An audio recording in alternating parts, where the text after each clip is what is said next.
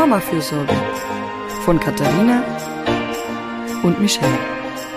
Der Podcast für alle Seiten der Mutterschaft.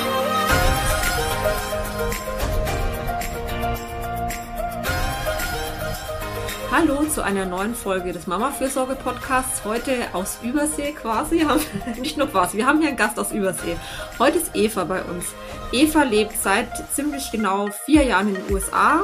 Ähm, in der Nähe von Princeton in New Jersey. Sie hat zwei Kinder, die sind drei und jetzt gerade drei Monate alt.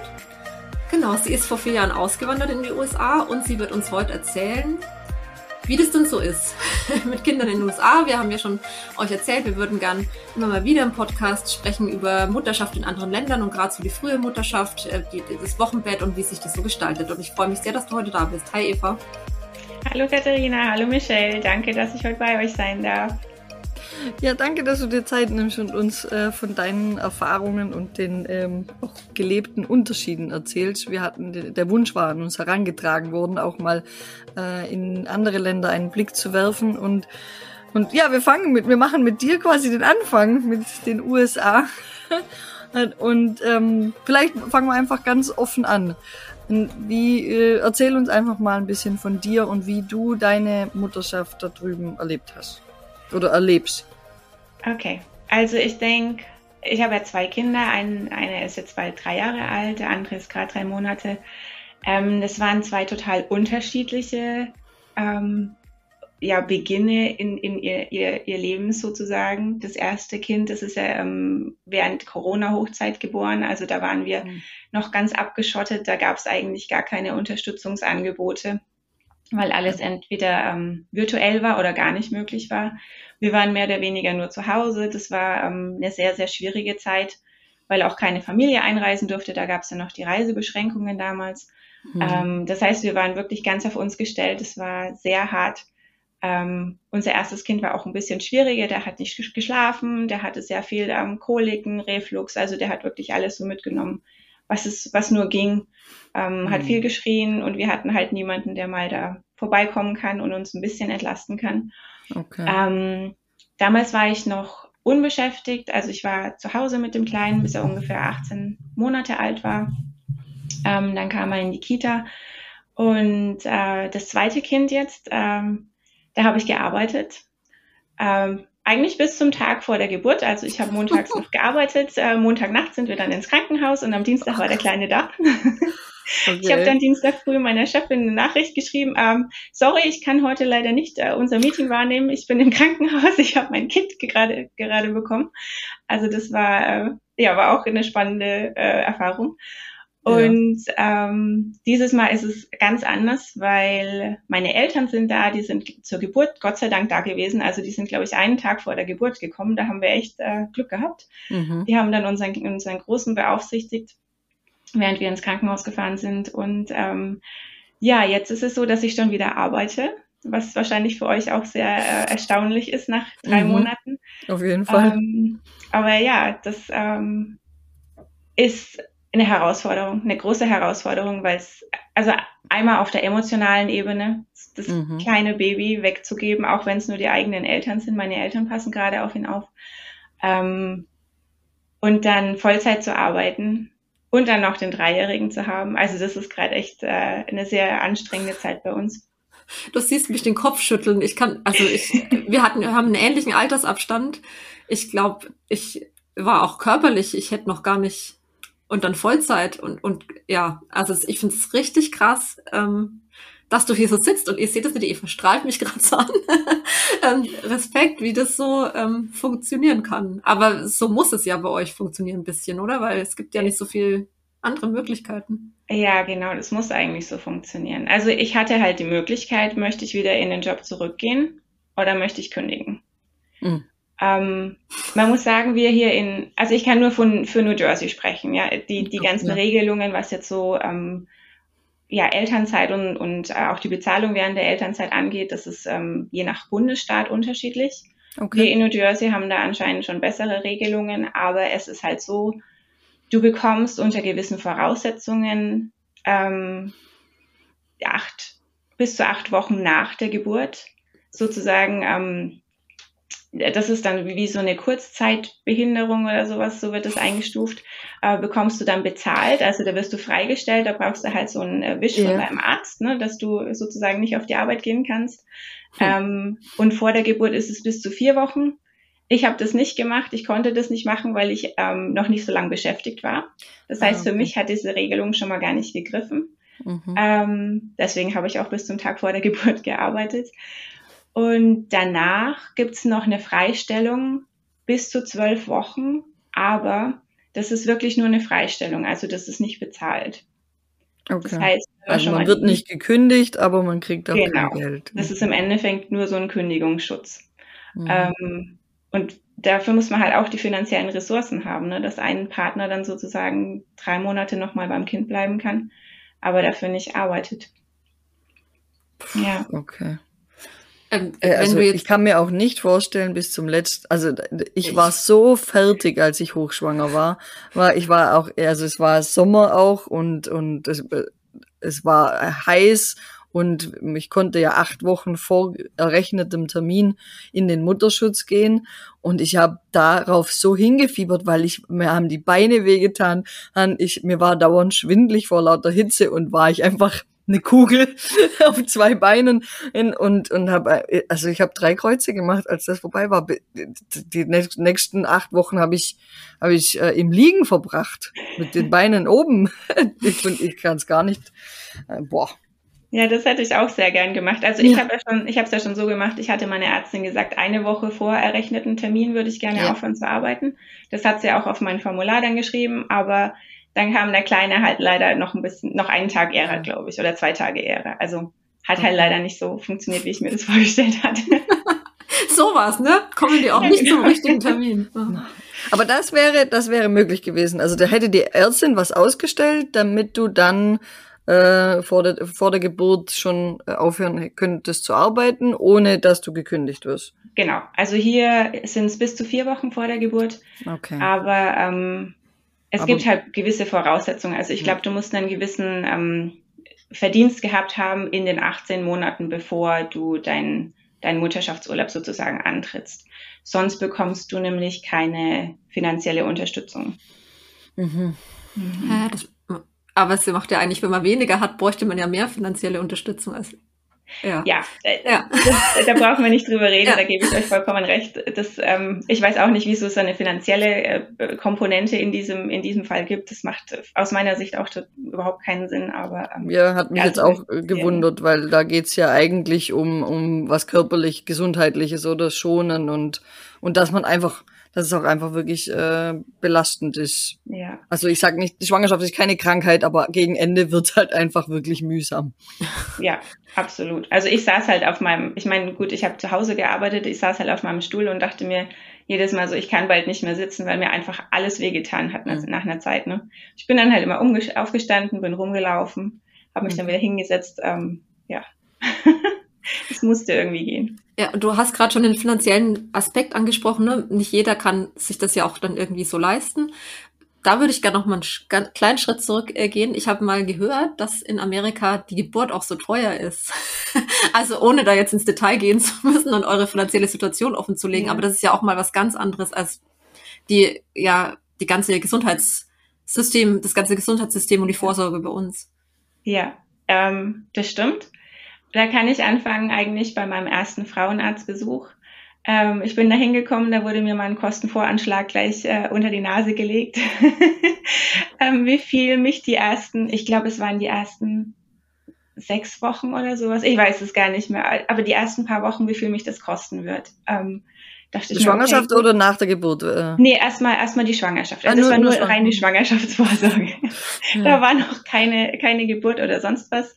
Und der Hinweis war auch gleich, ja, aber das sind nur die Kosten für ähm, die Leistungen des, des Gynäkologen sozusagen. Da kommen noch Bluttests dazu, da kommt dann, falls ich ähm, im Krankenhaus irgendwas sonst noch brauche, irgendwie weitere Untersuchungen. Ultraschalls haben die auch nicht gemacht, also das war auch extra. Ähm, ja, das war jetzt kein, kein All-Inclusive-Paket oder sowas, sondern da kamen noch, kamen noch Sachen obendrauf. Ähm, das war mein erster Besuch, da dachte ich mir, oh schön, ja, äh, super, gut, weiß ich Bescheid.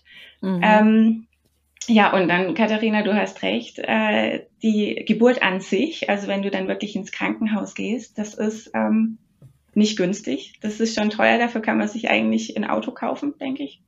Ein schönes Auto wahrscheinlich. Ähm, es, bei uns ist es jetzt so, wir haben Gott sei Dank ja ähm, eine Versicherung. Also ich bin bei meinem Mann mit äh, Familien versichert, das haben wir auch so gelassen, als ich angefangen habe zu arbeiten.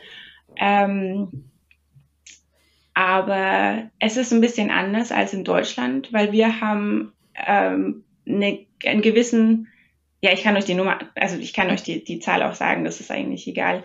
Wir zahlen bis zu acht, nee, bis zu 7000 Dollar im Jahr an Zuzahlungen. Mhm. Und wenn wir diese 7000 Dollar erreicht haben, dann wird eigentlich alles von der Krankenkasse übernommen. Okay. Genau. Das heißt, ähm, als ich dann soweit war, mein Kind zu bekommen, im Juni, da hatten wir Gott sei Dank schon so viel gezahlt, dass wir da keine Zuzahlungen mehr hatten. Okay. Also wir haben die Rechnungen bekommen, aber das hat alles unsere, unsere Krankenkasse übernommen. Wenn du aber natürlich keine Versicherung hast, ja, da hast du, ähm, da hast du wirklich Probleme hier. Also ich weiß nicht, wie, wie Leute das ohne Versicherung hier machen, weil das sind, ich glaube, alleine der Krankenhausaufenthalt und das war jetzt nicht noch der Kinderarzt oder sowas, sondern es war wirklich nur der Aufenthalt, wären so um die 20.000 Dollar gewesen also das, das zahlt man ja nicht mal so einfach aus der, aus der Portokasse. Ne? Das, ähm ja, das bekommen dann die Frauen ihre Kinder daheim. Also ich meine, das ist, das ist ja eine Möglichkeit, aber, aber das ist ja nicht, wenn man das nicht will. Also wenn ich das, ich hätte das nicht wollen, hätte ich das machen müssen aus finanziellen Gründen. Ich finde das total krass. Ja, ja, aber also ich glaube nicht, dass jetzt so viele Frauen deswegen ihre Kinder zu Hause bekommen. Ähm, aber ich muss dir ehrlich sagen, ich weiß es nicht, wie Frauen es machen, wenn sie keine Versicherung haben du, im Endeffekt bist du ja finanziell dann ruiniert. Ja, also verschuldet auf jeden Fall, ja. Eben. Genau, verschuldet, ja. ja. Ja. Und ich meine, Kinder sind so schon teuer. Also einfach. Kinder sind so schon teuer. Und dann kommt nämlich das nächste Thema, weil wenn du dann wieder arbeiten gehen musst, also nach den, sagen wir mal, drei Monaten oder sechs ja. Monaten, je nachdem, was dir deine Firma so, ähm, so zugesteht, dann kommt dein Kind in die Kita. Kinder genau, das wäre meine nächste Frage gewesen. Genau, können, können hier ab sechs Wochen schon in die Kita gehen. Ähm, ja, weil viele Frauen auch nach sechs Wochen schon wieder arbeiten gehen. Ähm, und dann kommen die Kita-Kosten. Ich habe das mal ausgerechnet vor, vor dem Podcast jetzt, weil ich, was mich selber interessiert hat. Wir werden jetzt für unseren Dreijährigen und den, also unser Sohn, der jetzt drei Monate ist, der wird ab, ab Ende November in die Kita gehen. Das heißt, da ist er dann fünf Monate alt. Ähm, für beide Kinder zusammen werden wir 44.000 Dollar im Jahr zahlen. Und das Michelle und ich sagen gar nichts. Ja, ich sehe schon eure Gesichter, die sind ganz. Weil, ich, ich, ich zahle 260 Euro im Monat Kinderbetreuung, aber das ist halt einfach, aber das ist aber einfach nix. Also ich, ich, ich rechne das jetzt nicht mal zwölf, aber da komme ich halt, da komme ich halt noch mal viele Jahre aus. Ja, bei uns sind es knapp 4.000 Dollar im Monat. Ja. Und da haben wir schon, also wir bekommen so einen zehnprozentigen Nachlass sozusagen, da kann man sich bewerben. Ähm, mhm. Da bekommen wir zehn Prozent dann. Und es gibt auch, da musste ich sehr lachen, als ich das gelesen habe bei unserer Kita. Es gibt sozusagen einen Cup. Wenn du da zwei oder mehr Kinder hast, dann musst du maximal 60.000 Dollar im Jahr zahlen. Ist das nicht schön? Ah, okay, es ist gedeckelt. genau. und, und für noch mehr teure Geburten und ja, also ich finde, ja, wir lachen jetzt drüber, aber ich finde das ganz Nein, es ist krass. eigentlich zart. Ja. ja. Ich habe mich auch gerade gefragt, so ab, ab sieben Kinder ist dann die achte Geburt vielleicht gratis oder so. das wäre schön, ja. Ja, es ist, ähm, es ist traurig. ja. Ich denke, deswegen gibt es halt auch viele Frauen, die dann vielleicht aufhören zu arbeiten, spätestens ab dem zweiten Kind. Mhm. Weil man muss ja. ehrlich mal sagen, das, das muss ja, das Geld muss erstmal verdient werden, ne, bevor ja, du dann ja. 3.000, 4.000 Dollar im Monat ähm, für zwei Kinder für die Betreuung zahlen kannst. Mhm. mhm. Also ich, das ist ja schon, also ich kenne schon auch, ich hatte mal eine Arbeitskollegin, die hat gesagt, sie arbeitet nur für die ähm, Betreuung ihrer Kinder mhm. in den ersten Jahren in München. Genau, also München ist ja auch ja. hochpreisig, ne? also nicht jetzt hier bei uns. Ähm, aber das waren trotzdem andere Beträge. Sie hat halt auch nur Teilzeit gearbeitet, was bei euch ja scheinbar gar nicht so richtig möglich ist ja. in den USA. Und dann ist ja das Einkommen auch geringer, es kommt auf den Job an, ne? aber das ist ja, äh, das befördert ja auch einfach äh, ganz alte Strukturen wieder, dass man daheim ja. bleibt, nicht, weil man, weil das alle to toll finden, sondern weil es einfach gar nicht mehr anders machbar ist. Ja, ja genau. Und ich finde halt die andere Komponente, ich meine, ja, natürlich finanziell, das ist schon, ähm, das Geld muss man erstmal irgendwie äh, verdienen. Mhm. Ähm, und dann ist es meistens ja auch Vollzeit, wie du gerade gesagt hast. Also ich hatte überlegt, ähm, einen Teilzeit Teilzeitjob zu machen. Das wäre eigentlich mein, mein Favorit gewesen. Aber ich habe gar keinen Teilzeitjob gefunden. Mhm. Ähm, und dann ist aber auch so eine emotionale Komponente ja dabei. Ne? Möchte ich mein Kind wirklich ja. so bald nach der Geburt ähm, weggeben? So lang. Also ich muss ehrlich sagen, mein erster Tag nach, äh, also als ich dann wieder angefangen habe zu arbeiten nach drei Monaten, ich fand das richtig, richtig hart. Ja. Auch wenn mein Kind jetzt dann erst äh, durch meinen Mann betreut wurde und jetzt durch meine Eltern, aber es ist immer noch schwer, den einfach ähm, so abzugeben. Ne? Ich, ich sehe den früh teilweise gar nicht, weil ich aus dem Haus gehe, bevor er aufwacht. Oder wenn, dann sehe ich ihn früh eine halbe Stunde oder sowas. Und dann halt abends ähm, zum ins Bett bringen. Und das, das war's dann. Mhm. Und das ist schon, das ist schon sehr schade, ne? Da bekommt man von dem Leben von diesem kleinen Wesen eigentlich gar nichts mit. Ja, und da du, du hast auch jetzt noch den Vergleich, oder? Beim, beim ersten Kind doch noch länger, also 18 Monate. Mhm die, die Betreuung zu übernehmen und jetzt den Unterschied zu haben, so schnell, so eine lange Trennung. Ich also, ja, ja ich fühle das auch, fühlt sich für mich auch richtig schwer an, ja. Ist es auch. Also das, das kann ich auch sagen. Es ist es. Und ähm, ich meine, ich bin jetzt aktuell am Überleben, überlegen, ob ich so weitermachen kann, weil es, es ist einfach echt viel. Es ist emotional mhm. viel, es ist aber auch ähm, für die Kinder viel.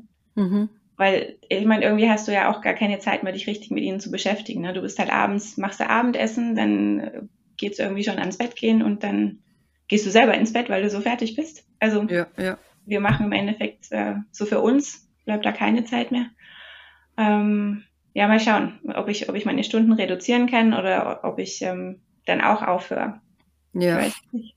Und ich finde es so furchtbar, also und das ist ja jetzt kein amerikanisches Problem, das ist bei uns ja auch so ein bisschen, ich habe jetzt auch Stunden reduziert, weil der Groß in die Schule kommt und die Betreuungssituation schwieriger wird, ähm, dass man als Frau so gezwungen wird, ein Modell zu wählen, hm. das Mist ist. Mhm. Weiß, also weil vielleicht keine Betreuung da ist oder weil keine Teilzeitstellen da sind, womit einfach irgendwie alle unglücklich sind im Familiensystem im schlimmsten Fall, sage ich mal, oder zumindest ist es nicht das, was man will, ja, ähm, dass es einfach im Jahr 2023 nicht möglich ist auf dieser Welt. Modelle zu finden, ja. die äh, für alle Familienmitglieder lebbar sind. Und dass man wählen kann eben. Mhm. mhm. Also ich, ich denke, es gibt vielleicht, also ich bin mir ganz sicher, es gibt Frauen, die sagen, mir fällt es gar nicht so schwer, da Vollzeit wieder einzusteigen.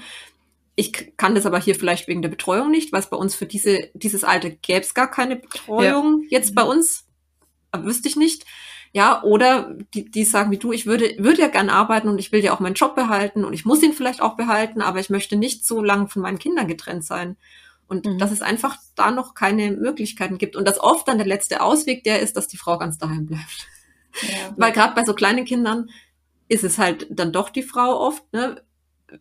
Äh, weil es die Gegebenheit so sind und weil auch die Verdienste, wir kennen die Argumente ja. alle, warum es so ist. Aber das macht mich so traurig und es macht mich so mhm. wütend, dass das so, dass wir da gar keine richtige Wahlmöglichkeit haben oft. Ja. Ja. Ich frage mich gerade, ähm, äh, jetzt ist es ja so, dass, dass dir ja der Unterschied zu, zu zum Beispiel jetzt Deutschland recht bewusst ist, da du, mhm. da du aus Deutschland kommst. Also du hast auch, man muss in dem Fall fast sagen, ja leider auch den Vergleich, du, du kennst, du weißt, wie es bei der Katharina gelaufen ist oder wie es bei deutschen Freundinnen gelaufen ist, du weißt, wie dieses System da noch ein bisschen mehr Möglichkeiten bietet oder halt längeres Zuhause bleiben mit Bezahlung und und und und ähm, und und da der, der Vergleich macht's ja dann für dich noch, glaube ich, könnte ich mir vorstellen, auch noch mal ein bisschen schwieriger. Hast du denn Kontakt zu äh, anderen amerikanischen Müttern, die jetzt diesen Vergleich gar nicht haben ähm, und und Ähnliches berichten, so dass sie es eigentlich zu früh finden oder gern oder ist es für die einfach so normal, dass sie sagen, so das ist bei uns so und ich denke da nicht weiter drüber nach. Mit drei Monaten geht er in die Kita fertig. Ähm, ja, also ich habe Kontakt zu anderen ähm, amerikanischen Frauen, die auch wirklich nichts anderes kennen. Die waren ihr ganzes Leben lang hier. Ähm, ich denke, es wird akzeptiert, weil mhm. es eben einfach keine andere Möglichkeit gibt, außer dass du halt aufhörst zu arbeiten. Ähm, aber ja, denen fällt es auch sehr, sehr schwer. Also ich habe mich mit einer Nachbarin erst vor ein paar, paar Monaten unterhalten. Die äh, ist damals auch nach drei Monaten wieder arbeiten gegangen, weil sie keine andere Wahl hatte. Ähm, sie hat gesagt, das war eine der schwersten Sachen, die sie jemals gemacht hat. Ja. Ähm, und das, ähm, ja, es, sie fände es auch besser, wenn, wenn er mehr Zeit äh, nach der Geburt wäre, in der man halt zu Hause bleiben kann, auch finanziell natürlich unterstützt werden würde. Mhm. Das wäre die optimale Lösung. Ähm, aber es gibt auch viele Frauen, die halt sagen, ähm, ich bin eigentlich froh, dass ich wieder arbeiten gehen kann, ne? dass ich, dass ich jetzt nicht äh, daheim bleiben muss und außerdem, wieso sollte ich daheim bleiben? Also das, ich glaube, hier gibt es auch fast so eine Mentalität wie, ähm, weißt du, die Kinder, die müssen das halt irgendwie mitmachen. Ne? Das System ist so mhm. und da müssen die Kinder einfach mit. Und da ist es halt ganz normal, dass die Kinder dann auch mit drei, vier, fünf Monaten, je nachdem, ähm, wie lange die Frau daheim bleiben kann, ähm, dass sie dann in die Kita gehen. Aber man muss ja sagen, dann kommt das nächste Problem. Ne? Wenn du dann Vollzeit arbeitest, dein Kind geht in die Kita, ist ja alles schön und gut. Mhm. Und dann wird das Kind krank. Wir wissen alle, die Kinder, die anfangen in der Kita, die werden erstmal ständig krank, richtig? Ja. Ähm, und du hast hier aber nicht wie in Deutschland so äh, Krankheitstage für die Eltern. Okay. Sondern du hast, also ich kann es euch jetzt für mich sagen, ich habe acht Tage im Jahr, die als Krankheitstage zählen. So. Dann könnt ihr euch selber ausrechnen, dass das wahrscheinlich nicht reicht. Die hätte ich jetzt schon durch. Also im, genau. im, im, im, Kindergarten und Schuljahr, also von September bis jetzt wäre ich dann schon durch mit. Genau, das äh, klappt vorne und hinten irgendwie nicht. Ne? Dann hast du noch Urlaubstage. Ähm, ich bekomme einen Urlaubstag für, pro Monat, den ich dort gearbeitet habe, also zwölf Urlaubstage im Jahr. Ja, also wenn dann die Saison anfängt hier mit Grippe, äh, Covid wieder und äh, RSV und was es sonst noch so gibt, weiß mhm. ich nicht, wie wir das machen, muss ich ganz ehrlich sagen ähm, ja, ich weiß auch nicht, wie andere das machen.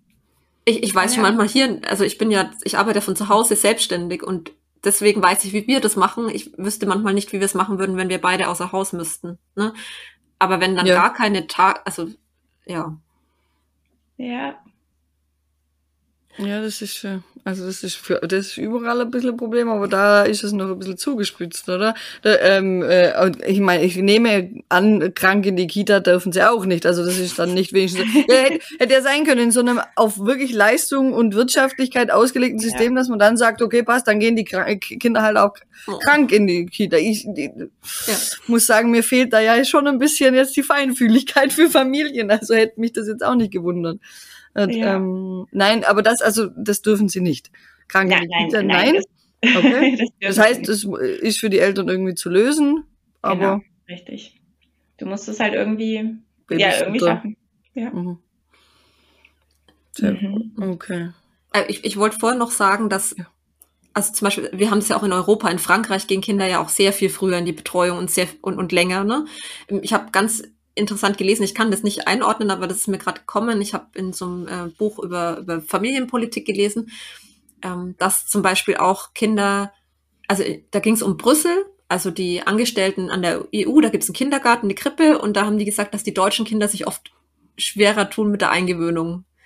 Und dann frage ich mich, woran das liegt. Ne? Also das mhm. ist ganz wertfrei dahingestellt. Also deswegen sind vielleicht viele amerikanische Frauen, die kennen es halt nicht anders. Und in Frankreich guckt man nach Deutschland und sagt, warum bleibt ihr so lange daheim? Wie komisch ist das? Also da sieht man mal, wie einen die Sozialisation, wie einen das prägt. Mhm. Äh, wie, wie das dann auch vielleicht das Loslassen prägt, was die Mütter angeht. Ne? Also es ist ganz anders, ganz anders funktioniert. Und es funktioniert ja irgendwie bei euch auch. Aber gibt's da Gibt's da Bestrebungen? Ich meine, es ist natürlich immer super schwierig bei uns auch, dass Familien auch noch auf die Straße gehen und für Rechte einstehen, wenn man eh schon am Anschlag und drüber ist. Aber gibt's da irgendwie Bewegungen, gibt's da politisch irgendwas, dass man sagt, da möchte man was dran ändern? Da bin ich jetzt in der amerikanischen Politik gar nicht so drin, dass man sagt, da gibt's pa Programme dafür? Von den zwei Parteien? Ja. also von, von einer Partei denke ich, da gibt's keine Bestrebungen, das zu ändern. Ja. Ähm, ich, ja. ich denke, das ist euch auch bewusst. Ja.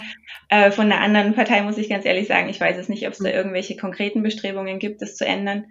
Ähm, das, was wir jetzt hier in New Jersey haben, was ich euch erzählt habe mit den zwölf Wochen, äh, du darfst unbezahlt zu Hause bleiben, das ist anscheinend schon sehr, sehr gut. Ähm, kann man jetzt, kann man jetzt sehen, wie man will. Wir als, als Deutsche, denke ich, äh, würden das jetzt nicht als so gut sehen. Mhm. Ähm, es ist aber so, dass viele, viele Firmen halt sozusagen als Benefits für ihre Angestellten dann schon großzügige, großzügige Regeln finden. Das, was ich euch erzählt habe, das sind ja wirklich so die Minimums, die halt von der Politik festgesetzt wurden. Ne?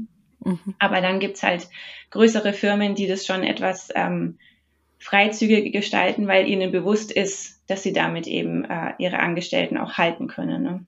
Okay. Ähm, also der Markt regelt. Ja, das ist der genau. Unterschied zum Sozialstaat halt. Ne? Bei uns ja. gibt's da gesetzliche Regelungen und, und äh, Rechte, die wir haben. Und mhm. es gibt bei uns ja auch ähm, Firmen, die jetzt zum Beispiel mehr Vater, die Vaterschaftsurlaub jetzt einführen als Benefit, ne? Mhm. Also die nicht den Obstkorb ja. äh, versprechen wie so viele, sondern die so an Familien denken, weil sie halt auch wissen, was das für eine Investition ist. Ne? Also weil da gehen ja auch qualifizierte Arbeitskräfte verloren. Also wenn man es ganz wirtschaftlich mhm. sieht, ne? wenn dann die Frauen zu Hause bleiben, weil sie weil es hinten und vorne nicht klappt, ist es ja eigentlich auch schädlich für die Wirtschaft. Aber so denken ja. halt nicht alle, aber einige schon, auch bei uns. Ja. War ja, ja. SAP, glaube ich, gerade mhm. in der Presse, oder? Wegen sechs genau. Monaten für, für die Väter oder so. Ich weiß es gerade, müssen, müssen wir nochmal recherchieren ja, kann, und nachreichen. Ja. Aber die genau. haben auf jeden Fall also. übers Gesetzliche hinaus für die Väter sowas eingeführt bei uns, ja. Genau, ja, bei meinem Mann ist es auch ein bisschen anders. Der arbeitet für eine große Pharmafirma hier. Ähm, der, der kann auch zwölf Wochen bezahlt zu Hause bleiben. Mhm. Und das ist jetzt nur der Vater. Ich weiß gar nicht, wie das da ist, wenn, wenn, ähm, wenn das dann die Mutter ist. Das heißt, das ist ja auch über dem, was, was das Gesetz hier vor, vorschreibt. Mhm. Gut, jetzt haben wir so ein bisschen die Schwangerschaft angeguckt, die Geburt, ja. so ganz, ganz grob. Alles können ja. wir hier nicht ab, äh, abfrühstücken, aber mhm. wir hatten jetzt im Vorgespräch gerade schon mal drüber gesprochen, wie es so mit Erziehung aussieht und wie das läuft. Und da hattest du auch angesprochen, dass die Schlaftrainings bei euch so ein Riesending mhm. sind. Da können wir gerne nochmal anknüpfen, weil ich glaube, das ist ein, schon ein Unterschied nochmal zu Deutschland. Ja, ähm, genau. Ich habe es euch ja vorhin auch schon gesagt, dass äh, ich wurde beim Zwei-Monats-Besuch mit meinem kleinen Sohn von der Ärztin gefragt, äh, wo er denn schläft und so und wie das alles funktioniert und ob er schon durchschläft. Mit zwei Monaten wohlgemerkt, ja. Mhm. ähm, macht er natürlich nicht. Überraschung. auch wenn er ein, ein, sehr pflegeleichtes Kind ist, aber das okay. macht er noch nicht. Ähm, und sie meinte dann, ja, jetzt wäre ein guter Zeitpunkt, ihn dann in sein eigenes Zimmer zu ähm, umzuziehen was auch von der amerikanischen Gesellschaft äh, in, für Pädiatrie nicht vorgesehen ist. Ne? Also auch hier ist es eigentlich so, dass die Kinder die ersten sechs Monate bei ihren Eltern bleiben sollten, im Idealfall das erste okay. Jahr. Mhm, okay. Ähm, das heißt, das war schon mal ein Rat, der auch entgegen der Fachgesellschaft ging. Ähm, mhm. Und dann sagte sie so, ja, ähm, es wäre jetzt auch gut, ihn dann mal fünf Minuten nachts schreien zu lassen bevor man ihm was zu essen gibt. Den Sinn dahinter habe ich, das hat sich mir nicht erschlossen. Ich habe auch nicht gefragt, weil ich da irgendwie schon abgeschaltet habe, äh, ihr zuzuhören, ganz ehrlich, weil das für mich keine Option ist.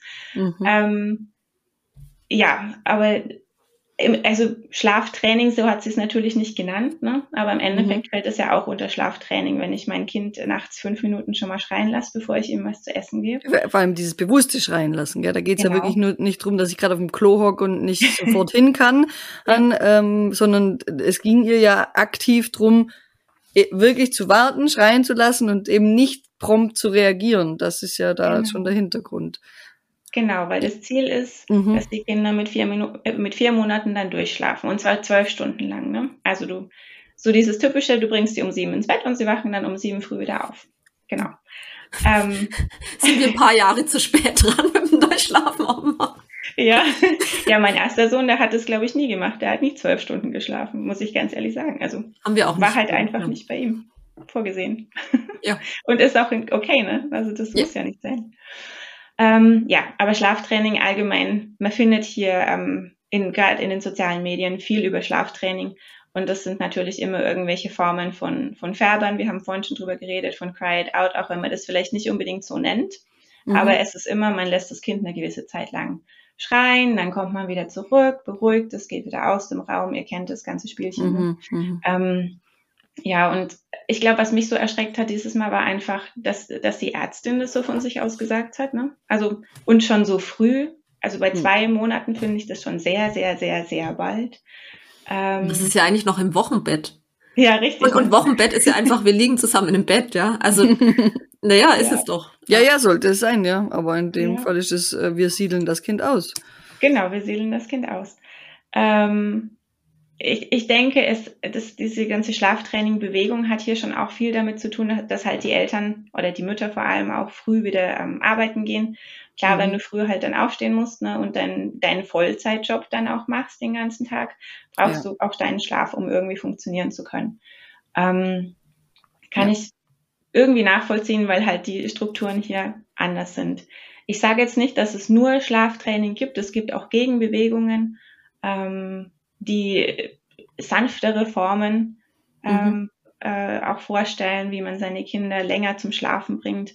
Auch Familienbett zum Beispiel, ähm, was hier ja, also einen, Kinderarzt darfst du hier nicht aufs Familienbett ansprechen. Ne? Also die, die äh, drehen da die Augen äh, und, und sagen dir wahrscheinlich, das ist ganz, ganz schlecht und das Kind wird äh, da wahrscheinlich sterben, weil, keine Ahnung, ist dann erstickt oder sonst was. Ne? Also das ist ähm, so von ärztlicher Seite her auf keinen Fall angeraten.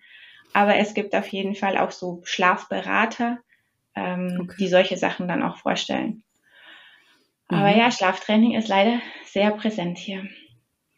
Ja. ja, aber wie du sagst, das liegt halt einfach auch an den Gegebenheiten und mhm. wenn, also das gibt ja bei uns auch noch Schlaftrainings, ne? Und die Eltern, die das wählen, wählen das ja nicht meistens aus Boshaftigkeit. Aus Boshaftigkeit, sondern weil es ihnen irgendjemand geraten hat, komischerweise. Mhm. Oder weil sie halt so verzweifelt sind. Ja. ja. Und ich hatte auch einen sehr schlechten Schläfer beim ersten Kind und ich, also ich bin beim Spielen auf dem Boden mit ihm eingeschlafen. Und da hätte ich nicht arbeiten können. Mhm. Also ich habe ja, ich ja. konnte ja so schon, also es war, ich war einfach durchgenudelt im Hirn, ja. Und deswegen sind die Ursachen klar, aber dass es halt dann diese, diesen Ausweg gibt, ähm, mhm. ist halt wahnsinnig schade, ja. Schade, ja. Ja. Bei, bei unserem ersten Kind war es ja auch so, der war ein sehr schlechter Schläfer, einfach dadurch, weil er halt medizinische Probleme hatte. Er hatte Reflux. Mhm. Er hat wahnsinnige Koliken gehabt. Also jedes Mal, wenn du den auf den, auf den Rücken gelegt hast, hat er einfach nach zehn Minuten angefangen zu schreien, weil es ihm nicht gut ging. Ne? Das heißt, wir haben den sechs Monate lang, glaube ich, jede Nacht gehalten. Und es war, es war hart. Mhm. Und ja, da sucht man dann jede Möglichkeit, wie man irgendwie sein Kind zum Schlafen bringt, weil man einfach so an seiner Grenze ist. Ähm, dazu kam halt bei unserem ersten auch noch, dass es in Covid-Zeiten war. Das heißt, wir hatten keinerlei Unterstützung, keiner konnte uns besuchen. Mhm. Ähm, wir waren ganz auf uns allein gestellt und irgendwann bist du ja fast am Durchdrehen dann, ne? wenn du ja. den, den extremen Schlafentzug hast und ähm, dann noch ganz für dich alleine bist, den ganzen Tag, die ganze Nacht. Also das war, das war schon richtig hart. Ja. Ja, das ist, das ist tatsächlich, also die Verzweiflung ist, ist mir auch in der Familienbegleitung schon, schon oft begegnet, ja. Das, also, weil das bringt uns absolut ans Limit und das ist ja, ja. Äh, das ist ja dann ohne Pause eine Dauerbelastung und, und wenn man dann eben, genau wie du sagst, gerade Covid hat da ja nochmal Ausnahmesituationen hinzugebracht, wo gar keine Unterstützung möglich war, weil, weil man sonst äh, ja auch bei uns viel am Schauen ist, dass man äh, da dann irgendwie Entlastung und, und äh, Unterstützung reinkriegt. Aber das war ja zu der Zeit auch in Deutschland, Österreich nicht möglich. So, Sozialstaat hin oder her. Mhm. Wenn niemand zu dir nach Hause kommen darf, niemand einreisen darf, niemand besuchen darf, darf dann kannst du in, im größten so Sozialstaat leben und das bringt dir nichts, weil du alleine mit deinem schreienden Kind hockst. Gell? Aber dann sieht man wieder sowas, es ist eine medizinische Ursache gewesen. Da hätte ein Schlaftraining halt auch einfach gar nichts gebracht, außer dass man ein Kind in Not allein gelassen hätte hätte. Also wo einem dann halt wieder das Herz blutet, dass dann manchmal gar nicht so vielleicht auch hingeschaut wird, weil man halt einfach von dem ausgeht, ja, man zieht das so durch und Ah ja, da könnte ich vom Hundertsten ins Tausendste kommen. um, aber ähm, ich hätte mich auch sonst generell noch so für Erziehung noch ein bisschen interessiert, falls du da noch ein paar Gedanken dazu hast. Ähm, weil, also eigentlich hört man ja, das Attachment Parenting wäre ja quasi eigentlich eine amerikanische Bewegung. Mhm. Und ähm, wir hatten aber erst letztens, Katharina und ich, darüber geredet, dass eigentlich so Studien zufolge gerade mal zehn Prozent der Kinder in Deutschland, Österreich bedürfnisorientiert erzogen werden. Und wie, was hättest du denn für, also du brauchst jetzt keine Zahlen nennen, aber was ist so dein Eindruck? Und, ähm, ist, welche, welche Erziehungsrichtung vielleicht noch eher so gelebt wird? Oder auch in, in den Betreuungseinrichtungen? Ist da eher ein harter Ton oder eher autoritär oder ist da schon eher das Attachment Parenting äh, im Alltag angekommen? Das ist eine sehr gute Frage. Also Zahlen könnte ich dir jetzt wirklich nicht ja. nennen. Ich denke, das kommt auch ähm, ein bisschen darauf an, wo in den USA man ist, ne? Mhm. Ähm, weil da gibt's ja schon, denke ich, große regionale Unterschiede. Ja, ähm, ja stimmt. Also im, im, genau, im Süden wird es ein bisschen anders wahrscheinlich sein als ich jetzt. Ich habe auch gleich an den Süden gedacht, aber das ist so vorurteilsbehaftet. ja, genau. Ja. Als jetzt bei uns hier. Ich muss ehrlich sagen, also jetzt, ich denke mal gerade an mein Umfeld. Ja, genau. Und da muss ich aber sagen, also wir haben deutsche Freunde hier, das, die sind halt auch ausgewandert, die haben wir über die deutsche Schule hier kennengelernt. Mhm. Ähm, dann habe ich amerikanische Freunde, die habe ich über so eine ähm, Mama-App sozusagen kennengelernt. Cool. Ja, cool. Und ähm, dann kenne ich jetzt so ein paar ähm, Frauen aus unserer Nachbarschaft. Also so ein bunt gemischtes Feld eigentlich. Und ich würde sagen, die meisten also die meisten meiner Bekannten oder Freunde machen wahrscheinlich schon so eine Art von Attachment Parenting oder bedürfnisorientierte mhm. Erziehung. Mhm. Ähm, ich muss aber sagen, also hier in Princeton oder in der Nähe von Princeton, da sind schon auch viele Leute, die halt sehr, ähm, sehr gebildet sind.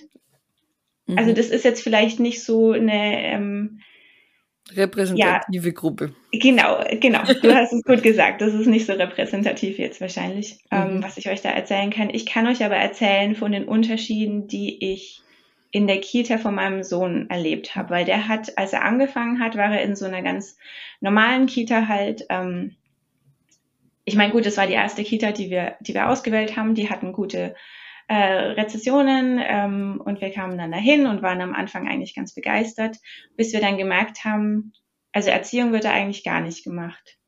Also da könnte ich euch jetzt gar nicht sagen, welche, welches Konzept die auch dahinter haben. Das war, ähm, es war eine sehr enttäuschende und auch sehr harte Erfahrung für uns, ähm, weil die Erzieherinnen schon mal ganz oft gewechselt haben Okay. Ähm, das heißt, also so, so ein Attachment wäre da schon mal gar nicht möglich gewesen. Ne? Also dass, mhm. dass ein Kind sich richtig an die, an die Bezugsperson da schon mal gewöhnt, das war schon mal gar nicht möglich. Mhm. Und dann waren halt auch viele College-Studenten da, die da in ihren Semesterferien, ähm, ich, ich denke so ähnlich wie Praktiker halt bei uns machen, ne? ähm, mhm. die dann da sind und ähm, danach ein paar Wochen wieder verschwunden sind. Also so eine richtige Erziehungsstil, würde ich sagen, gab es da nicht. Okay. Ähm, was für unseren Sohn jetzt auch echt schlimm war, weil er braucht halt eine feste Bezugsperson. Also mhm. der hat sich da echt ganz schwer getan und das tat mir wahnsinnig leid.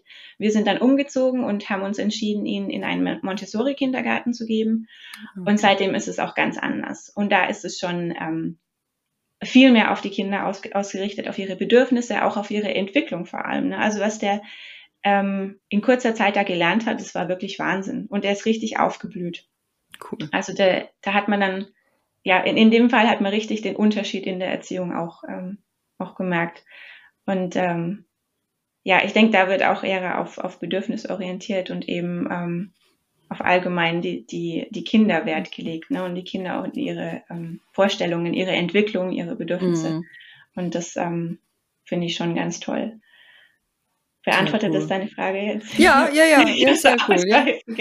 Nein, das passt gut. Ja, das kannst eh nur das ja greifen, was du so siehst, erfährst ja. und leb, äh, lebst. Ja. Das ist. Äh, aber ich habe mich gerade gefragt, wir haben jetzt doch, es, es wirkte jetzt insgesamt natürlich ein bisschen einfach nur halt, weil der Vergleich äh, so eine riesen Diskrepanz aufweist, ist mhm. ein bisschen negativ. Eve, deswegen gibt es irgendwas, wo du sagst, das ist cooler hier.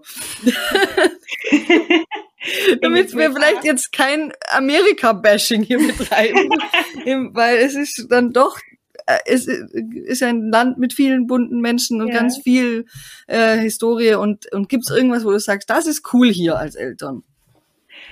Das ist eine schöne Frage. Es ist cool hier als Eltern. Also ich muss sagen, es gibt schon sehr viele Angebote für Kinder. Das ist jetzt was, da habe ich einfach nicht den Vergleich zu Deutschland. Das müsst ihr mir sagen, ob das ähm, so anders ist. Das weiß ich nicht, weil ich in Deutschland ja keine Kinder hatte. Ähm, es gibt viele, viele Möglichkeiten, was Kinder hier machen können. Ähm, und im Endeffekt alle die Familien, die ich kenne, da sind die Kinder auch wirklich gut beschäftigt am Wochenende. Ne? Also man bemüht sich dann halt am Wochenende sehr, sehr viel Zeit mit den Kindern zu verbringen, ähm, das Wochenende kinderfreundlich zu gestalten. Wir gehen zum Beispiel oft auf die Farm, die ist zehn Minuten von uns weg. Da gibt's dann ein paar Tiere, für uns gibt's Donuts und Kaffee und unser Kleiner, der rennt da halt rum und hat ähm, mhm. den tollsten Tag seines Lebens. Ne? Also der, der freut sich da jedes Mal ganz doll. Ähm, hier gibt's äh, die Büchereien, die haben immer offene Spielzimmer eigentlich oder wie so Spielecken auf jeden Fall. Also da, das ist auch so ein Treffpunkt für Familien, wenn halt gerade im Winter es kälter ist oder wenn es Mhm. mal regnet, dann geht man in die Bücherei und ähm, lässt da die Kinder spielen und die Eltern unterhalten sich halt. Das finde ich immer eine ganz schöne, ähm, ganz schöne Sache auch. Und dann gibt's natürlich auch viele kostenpflichtige Angebote. Ne? Also in diesem Land ist kaum was, äh, kaum was frei oder Ja. kostenlos. Aber ähm, es gibt wirklich tolle Angebote über ähm, Indoor-Spielplätze Mhm. oder ähm, Kindercafés bis hin zu natürlich ähm, Sportklassen. Also da kannst du dein Kind, ich denke, fast für jede Sportart anmelden, auch schon in, in jungen Altern im, oder im jungen Alter. Und ähm, das finde ich schon sehr schön. Und ich denke auch allgemein sind Kinder hier ähm, schon sehr ins Leben eingebunden. Ne? Also man macht viel mit seinen Kindern. Es ist jetzt nicht so, wenn man, wenn man ins Restaurant geht oder so, dass man dann die Kinder extra zu Hause lässt, weil die Kinder sind im Restaurant nicht erwünscht oder sowas. Ähm, das kenne ich jetzt eigentlich nicht. Also egal, Mhm. wo wir jetzt mit, unseren, mit unserem Sohn oder auch beiden Kindern dann hingegangen sind, es war immer, wir wurden da immer willkommen. Und ähm, das ist eigentlich ganz normal, dass man seine Kinder überall auch hin mitnimmt. Ich Ich denke, glaube, das finde ich, finde ich eine ganz schöne Sache hier. ich glaub, das ist so komisch deutsch, dass Kinder im Restaurant nicht, also weil zum Beispiel in Südeuropa ist es ja auch ganz anders als bei uns. Ja. Ich weiß nicht, wie es in Österreich ist, wahrscheinlich wie bei uns, aber dass Ähnlicher. Kindern oftmals nicht so dazu, die soll man halt nicht hören und nicht sehen und wenn man ihnen dann aber das Tablet geht, dann, gibt, damit man sie nicht hört und sieht, dann ist auch nicht gut. Ja. Also das sind wir so super deutsch, also das ist so eine super deutsche Art. Das kann ich mir vorstellen, dass es dass in Amerika einfach von der Mentalität halt anders ist. Ne? Da ist Ja, Aber das wäre doch halt dann wirklich schön, ja. Einfach ein bisschen äh, familienfreundlichere Haltung oder wo Kinder nicht am Rande der Gesellschaft sind, wie es die Nathalie Glüver gesagt hat, oder, sondern dazugehören und gesehen werden dürfen und einfach auch wirklich mitexistieren und nicht versteckt gehören und leise sein müssen und angepasst sein müssen und das alles. Ja, ja, auf jeden Fall. Ja, cool. Ja, dann haben wir doch noch ein schönes Ende gefunden, finde ich. ja. Ähm, auf jeden Fall vielen herzlichen Dank, Eva. Es war wirklich ein, ein richtig cooler Einblick. Ähm, ich glaube, äh, es sind bestimmt einige beim Zuhören mit offenem Mund da gesessen, so wie wir zwei, wie Katharina und ich, wo man sich denkt, das, kann, das gibt's doch nicht. Ja, danke Ich auch, dass du dir, sorry, dass du dir die Zeit genommen hast in all dem Stress, den du jetzt wahrscheinlich hast, ähm, mit Vollzeitarbeit und Kind und allem, Ja. auch mit uns noch zu sprechen. Ich, ich weiß gar nicht, wie viel Uhr es gerade bei dir ist. Wir nehmen hier wir Sonntag. wir jetzt dreiviertel neun morgens, ja. Ah, okay, bei uns ist nämlich Sonntagnachmittag. Krass. Genau, also dass du dir die Zeit genommen hast, dass wir äh, das möglich machen konnten, das äh, hat mich sehr gefreut. Ja, sehr gerne. Vielen, vielen Dank, dass ich äh, von meinen Erfahrungen berichten durfte. Ich, also ich habe es gern gemacht, weil ich denke, das ist auch für andere ähm, Mütter mal interessant zu hören, wie es wie es eben woanders, ähm, ja, woanders läuft, ob es da äh, ähnlich ist oder so, so ganz anders. Ich denke, die USA, wenn ihr das jetzt als erste Folge ähm, podcastet, dann ist das wahrscheinlich ein, ganz schön krasser Kontrast zu dem, ähm, was es Ja. in Deutschland gibt. Aber ja, ich fand es toll, bei euch zu sein und vielen Dank, äh, dass ihr mich eingeladen habt.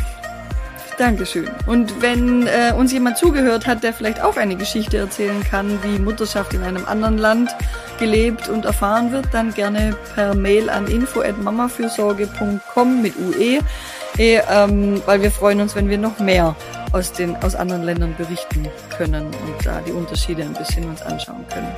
Und dann freue ich mich, wenn ihr beim nächsten Mal wieder zuhört. Tschüss Eva, tschüss Katharina. Tschüss, Katharina. Tschüss, Michelle. Dankeschön.